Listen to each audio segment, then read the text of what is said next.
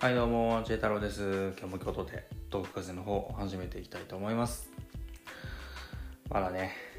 アジアツアー、タイ・バンコク公演、えーこのね、まあ熱が冷めやらぬ中、僕はね、相変わらず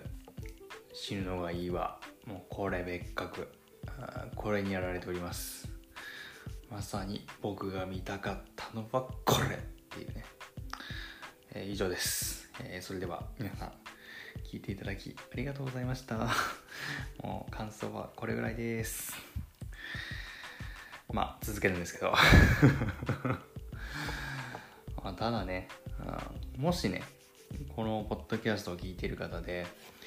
えータイのバンコク公演死ぬのがいいわ聞いてないよっていう人がいたらもうねこのポッドキャストなんてどうでもいいんでもう即 即あれを見てほしい、うん、もう1秒でも早く見てほしいんですけど golden hour からの死ぬのがいいわというところで、まあ、人知を超えたパフォーマンスとでもね言うんでしょうか、うん。まあ、言葉もないとかね、えーそういう表現ありますけども僕の場合も言葉がどんどんどんどん溢れ出てくると。ありがとうありがとうありがとうと、まあ、そんな感じなんですけどまあこのね激アツなパフォーマンス、うん、これの文脈とかをねもう少しね、えー説明してより深く味わっていこうじゃないかと、えーそういうところでございます、うんまあ、タイ公演。これがまず熱いわけなんですけど、ま僕がねアジアツアーにおいてどの公演でも行けるから一つ選べと。そう言われたら迷わずにタイのバンコク公演を選んでいたでしょう。今回のね、まあ、アジアアンギャこの大きな目的っていうのが、ま世界で注目されるきっかけとなった死ぬのがいいわムーブメント、まあ、このね発生源であるアジア各国をめぐって、まあ、直接俺を言いに行くっていうのはあまあ、頭痛日記さん、頭痛日記さんやって。日記さんやってもう、日記書く人になってる。まあ頭痛さんもね、あの、再三触れているっていうことでもあるし、まあ、当のね、まあ、風さん本人、うんこれのね、まあ、たっての希望なんじゃないかなというふうに思いますね。うん。で、まあ、そのお礼を言いに行く相手の大元、まあ、そのムーブメントのまあもうまさにもう本丸中の本丸かあこれがタイなんですよね、まあ、タイの TikTok コミュニティでの盛り上がりをきっかけにしてそこから各国々に伝播していったと、まあ、こういう経緯を踏まえると今回巡る国々の最重要目的地、まあ、こうも言えるかもしれないですね。うん。まあ、そんな地での死ぬのがいいわ。これが普通なわけがないと、オーディエンスの熱気そして風シャンのパフォーマンスと、うん。まあ、どちらもねこう特別になる予感しかしないと、まあ、そんな夜をね信じていました。からのあのパフォーマンスですよ。実際のパフォーマンスはどうだったのよっていうところなんですけど見てる間ね僕ねほぼほぼね息してなかったですね。うん。もう呼吸を止めてもう100秒あなた真剣な目でもうねもう画面に食いって、まあ、いたんですけどうん。鑑賞後は息が苦しいわ。もう目がパリパリだでもう大変でしたね。うん。全曲のね、まあ、 golden hour。これが、まあ、激しく、まあ、素晴らしい楽曲。まさに黄金色の時間だったわけなんですけど、まあ、今回はアウトアウトロをアレンジしてました。でそこから一度流れを切って死ぬのがいいわのイントロだと理解してからのこのオーディエンスの歓喜。絶叫ですよね絶叫。絶叫たるやでインス、まあ、イントロねいつも激しくね激走しますけど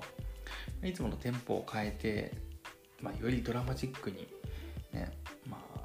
かなりね、まあ、進化しとるなぁと。うん、まあ、そう思ったのもつかの間。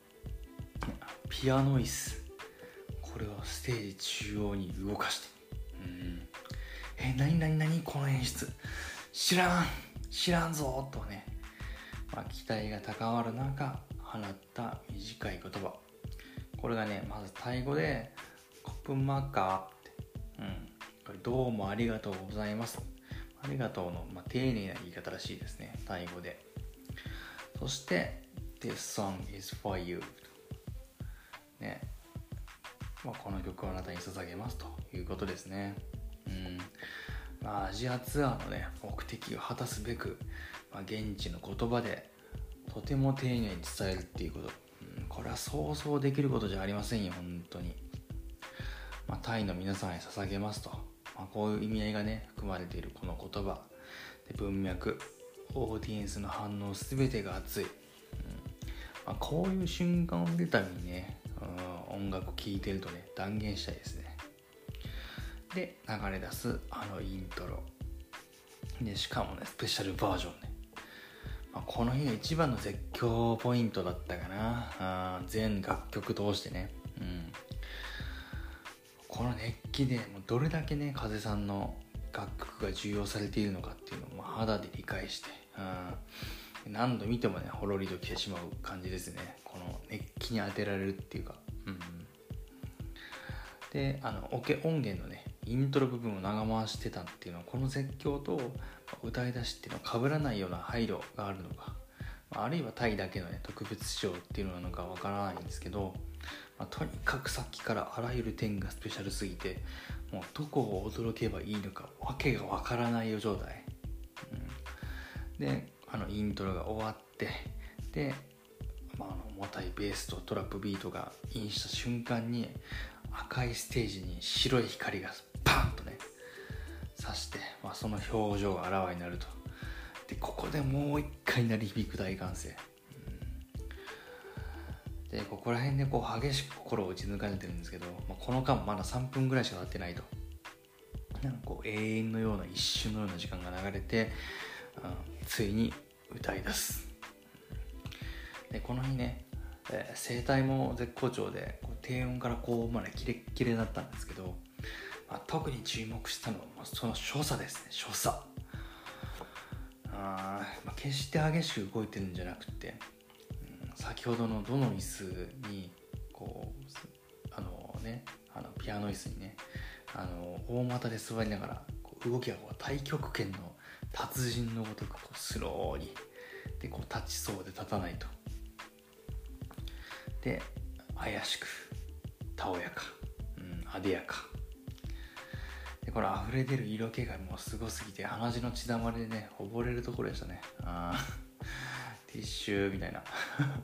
足りねえみたいな。でこれねこう演出的には、まあ、ソウル公演から変えたことっていうのはピアノ椅子をただ置いただけなんですよ。でただそのね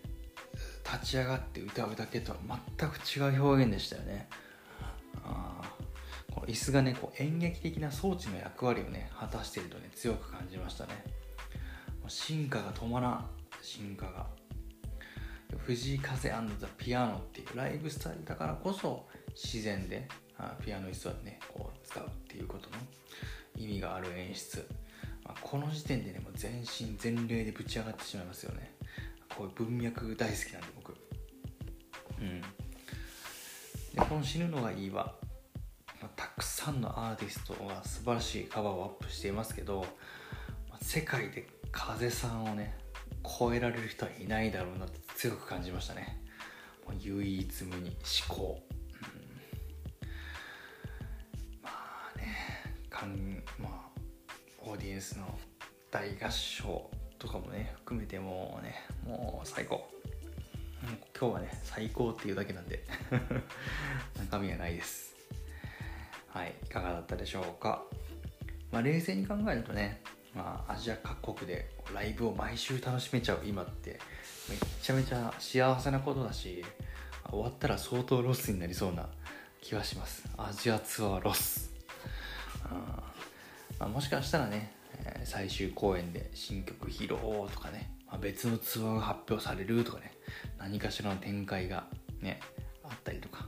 まあ、予想と期待が高まるけれどももう何が起こっても不思議じゃないと変じゃない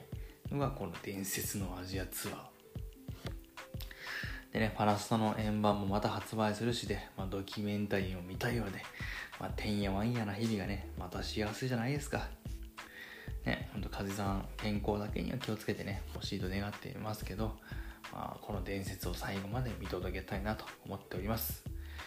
えー、っと、一応ね、うんと、7月7日、インドネシア公演の方、これね、また配信をして、えー、みんなで、えー、楽しめたらなというふうに思っているので、皆さんぜひ、えお越しください。それでは皆さん、え良い日々をお過ごしください。聞いていただきありがとうございました。チェー太郎でした。